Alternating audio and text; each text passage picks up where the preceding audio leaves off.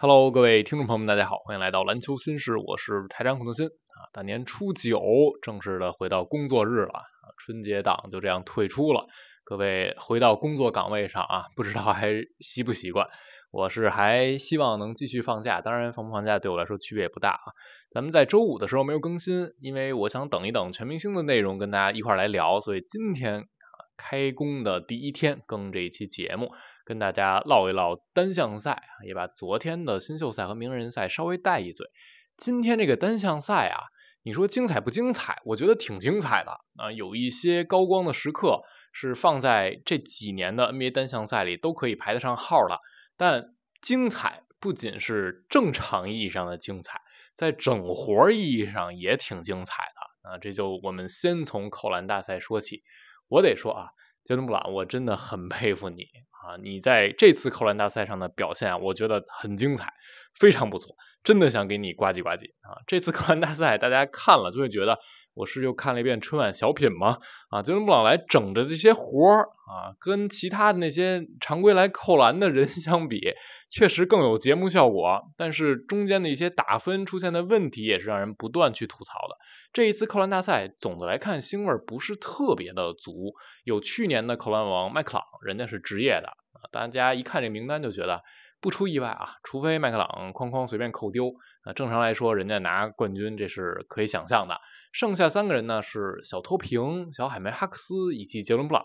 小哈克斯呢作为今天的新秀，他是看上去不太能扣，实际上垂直纵跳还可以，但实际上一扣。啊，就不太能扣，因为花活整的不够多。而小托平扣的这几个动作，包括转体的胯下这些动作，还是非常舒展的。但有可能显得让大家觉得有点审美疲劳啊。以及和麦克朗放在一块儿比，如果你拼难度，确实拼不过。那杰伦布朗这个整活的就有点脱颖而出啊。布朗他本身作为一个全明星正赛的参赛选手来参加扣篮大赛。已经是给扣篮大赛增光添彩了啊！我们上一次看到有正赛的明星来参加扣篮大赛，还是二零一八年，奥拉迪波当时参加了啊。但过去的这几年，扣篮大赛有的时候让人觉得特别无聊，就是因为你既没有很能扣的人，也没有明星啊。去年麦克朗来，他很能扣啊。今年是有杰伦布朗有这么一明星，但我们没有想到的是，杰伦布朗啊，不光人来了，节目效果也带来了啊。这一次的扣篮大赛，布朗这四扣。让人甚至忘了麦克朗会扣什么啊，因为所有人都在讨论杰伦布朗。这四扣是什么主题呢？初赛的两扣主题叫致敬前辈啊。第一扣致敬的多米尼克·维尔金斯，找了一朋友穿着一威尔金斯的老鹰队的球衣，然后留一个发型，因为今天威尔金斯正好是评委。那有意思的就是啊，布朗扣这第一球的时候，镜头甚至没有跟上。还对着他这位假威尔金斯站在真威尔金斯身边呢，这节目效果已经拉满了啊！然后评委给的分儿，哎，倍儿高。第二扣呢，致敬另一位前辈啊，你可以说是致敬迪布朗，也是之前凯尔特人穿七号了，是一个蒙眼的扣篮，而布朗还加了一些自己的啊难度，就是他飞越了塞纳特一个网红坐在那儿一小板凳上，他从他头顶飞过去接一个蒙眼，但问题出在哪儿呢？出在人家蒙眼是在飞在天上蒙，杰伦布朗是快落地了，想起来蒙眼了。让人不知道，以为他是说唱歌手出身的，所以那个画面是让你觉得特别特别诡异。尤其是你在放慢动作的时候，一帧一帧截这个截图，甚至杰伦布朗是站在地上来，哎，死根儿啊，来这么一个造型，跟迪布朗那完全两码事儿。但这回评委给的分也不低啊，两次致敬真的有点保送的意思啊，就把杰伦布朗保送进去了。而在初赛这两轮还发生了什么事情呢？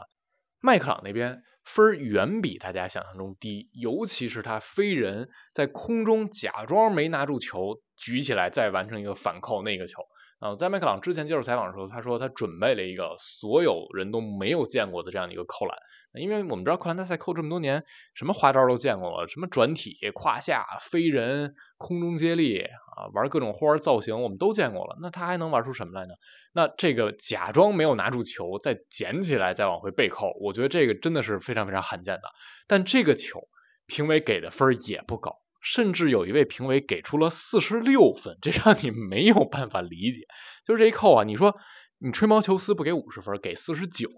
很多人可能也就勉强理解，但给四十六分，这是什么情况？我只能怀疑这位评委啊，他没看清，他不知道啊麦克朗做了什么动作，以为就是一个简单的隔人飞扣背扣。那我查了一下啊，这位评委老爷子啊叫达内尔谢尔曼，人家已经是七十四岁高龄了，他还真不是一门外汉外行，他是一九七七年 NBA 扣篮大赛的冠军。当然，那个时候的扣篮大赛和现在两码事儿。一九七七年的时候什么情况呢？扣篮大赛啊，还是每队都会有一个球员参加，而且是贯穿整个赛季的，不是在一天全明星这一天把这个所有比完。那最终的决赛是在七七年总决赛的 G 五的中场进行的，最后希尔曼是拿到了冠军。但有一个有意思的地方啊，就是他在参加那场扣篮大赛的决赛的时候，已经是一个。很尴尬的，处于不属于任何球队的身份，他的呃这种签约的资格被嗯步行者交易到了新泽西篮网队，但是那个节点他又没有和篮网队签下新合同，所以他处于一个间歇的空白期，因此他参加那次扣篮大赛的时候没有穿任何球队的球衣，穿一白背心儿上去的啊，而且那场扣篮大赛最终没有给他颁。夺冠的奖杯，他虽然拿到扣篮王，但他拿到扣篮大赛冠军奖杯是二零一七年的事情，这有很多的波折啊。但总来说，就是希尔曼人家真的能扣，而且他当初是在步行者效力了多年，也算是步行者啊一年呢当地的扣将。他拿到自己扣篮大赛奖杯的时候，二零一七年那个奖杯上还写着 Doctor Dunk 扣篮博士，说明人家真的能扣。但那一下他给麦克朗打四十六分。我真的是怀疑他没有看清啊，没有能看见当时发生了什么，所以才打出这样一个分数。那预赛就这样过去了啊，成功的让杰伦布朗和麦克朗一起进入到了决赛的舞台啊，就让你想到那种表情包啊，大家一起往那一蹲，然后 杰伦布朗是一只乱入到了羊群中的萨摩耶啊，我也来参加这场比赛了。但是到了决赛的这两轮呢，杰伦布朗其实比预赛扣的要好。啊，第一扣是也是致敬，致敬的是克拉克，当初肯纳基那位因为车祸意外身故的呃潜在的新星，致敬他完成了这么一个扣篮。这个扣的动作还是要比 预赛那两扣要强的啊，但是麦克朗的动作就是一个赛一个难啊，从预赛到决赛什么飞两个人，最后飞奥尼尔，这技术难度我们就不说了啊。杰伦布朗最后一扣也是在整活，还是在致敬，戴上一个镶着钻的白手套，扣在自己的左手上。啊，这应该是致敬迈克尔·杰克逊啊，我也想不到致敬别的谁了。然后是一个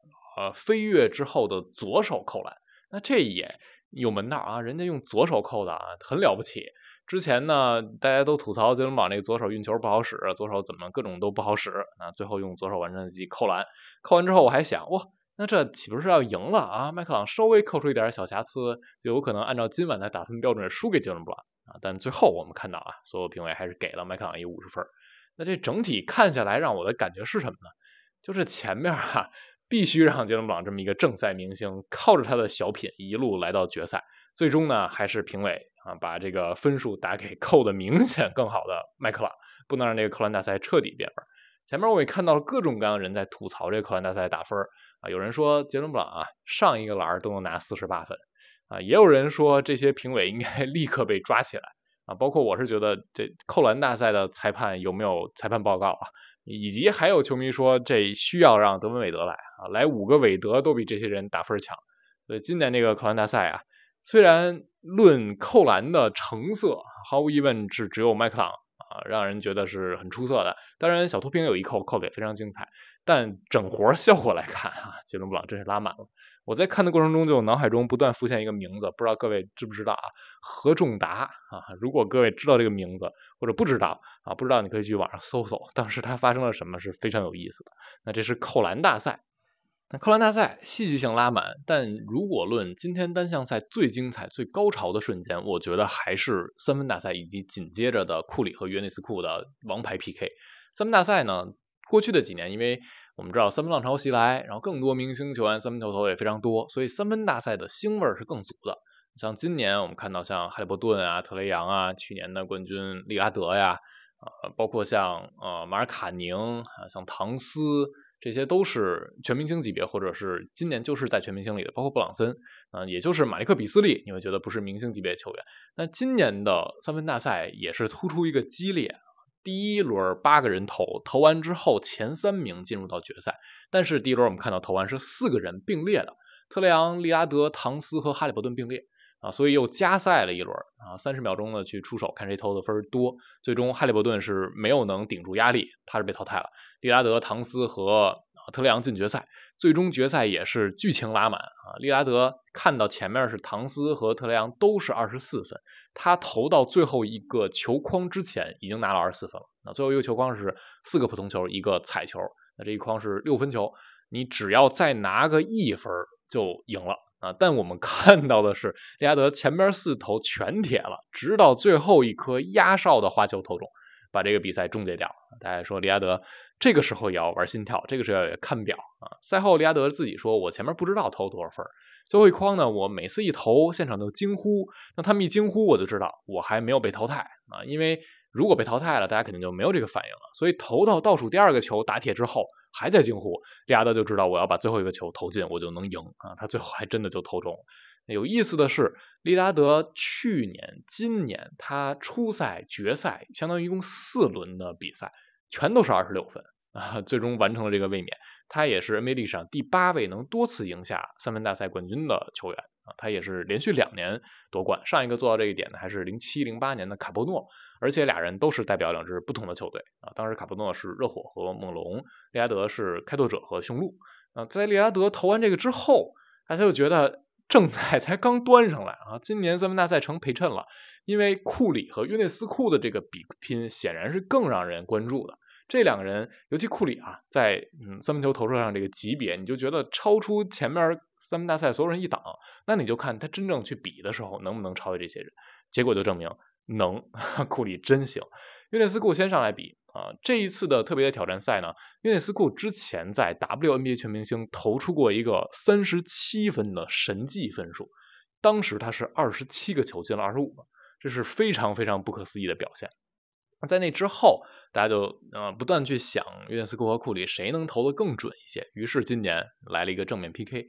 本来是让约内斯库投 WNBA 的三分线，拿 WNBA 的用球啊，就是按照他自己习惯的来。库里是按照 NBA 这边来，但是约内斯库最终他是选择和库里一样投 NBA 三分线啊，但是球是 WNBA 的球啊，两个人是这样的一个比拼方式。约内斯库先投，他一上来手感非常好，第一个框应该是连中，前期投全进了，然后他前十投进了九个。前半程手感很好，但是有两个嗯超远的三分点没有投中，以及越往后投它的准度在下降。最后两筐球它是十中四，我觉得也还是和投 NBA 三分线可能有点关系。如果大家看的话，会知道约斯库这个投射的节奏非常快，最后一球投完之后，他还剩三四秒钟的时间呢，非常有富裕啊，所以他最后的得分二十六分，一点都不低，和前边今年三分大赛的最高分一样，二十六分啊。然后就是库里登场。万众瞩目，顶着这么大的压力，库里最后二十九分啊！他在最后的两个框是十中九，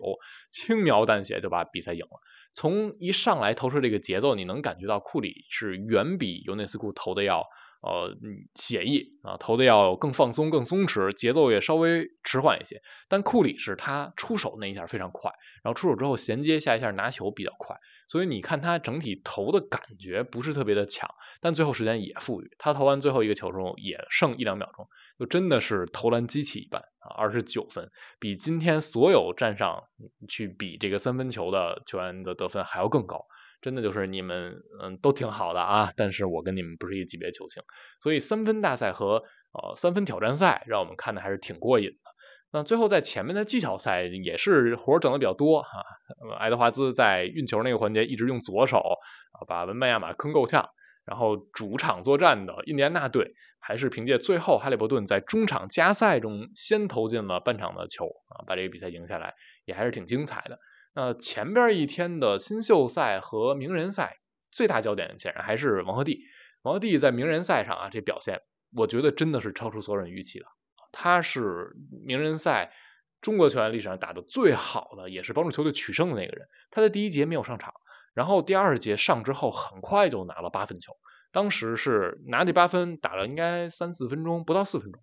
我也挺没法理解的，因为他状态正热嘛，但是还是被掐表换下去了，啊，相当夏普队。但是下半场王鹤棣一上来，继续很快就砍分，接着夏普就一直把他留在场上，最终他打的时间超过二十分钟，拿了十八分，三个篮板球，有助攻，有突破上篮，有中距离跳投，有四分线外的命中啊，最后那个四分球一进，真的是把对面斯蒂芬 A 史密斯队打停，同时也让全队的士气全都拉上来，他也 I see my win 了啊，就指着自己的胳膊啊，真的是非常炸裂的，我觉得就完全不怯场，这是很重要的，在这么大的场面。你能发挥出来自己正常的水平已经不错了啊！我觉得王鹤棣是那种比赛型的球员，他是甚至能比平常打得更好啊！我相信更多的球迷也认识到这么一个名字啊，因为我之前看过一些咱们国内的呃综艺的节目啊，娱乐节目有这些明星去打篮球，王鹤棣确实是打得好的。呃，像萧敬腾给我印象也挺深的，那这就属于打得比较出色的。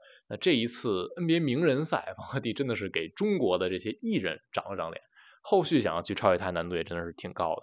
好，那今天我们就聊到这儿，明天还有正赛啊，全明星的正赛，因为今年啊回到了东西部的对抗啊，同时呢。没有那么多花花肠子，没有那么多花哨的东西了，也没有所谓的这种目标得分制的结尾，就正常打。但是希望两队啊，靠着自己的本能，靠着自己的意愿、态度，打出更激烈的比赛。因为去年的全明星正赛非常非常难看，整个的强度很低啊。迈克尔马龙教练就直言说，这是我看过的可能最糟糕的篮球比赛之一。那我们就看看正赛会怎么样。那关于今天的单项赛。以及昨天的新秀赛和名人赛，大家有什么想讨论的，都可以在评论区留言。感谢收听，我们下期节目再见啦，拜拜。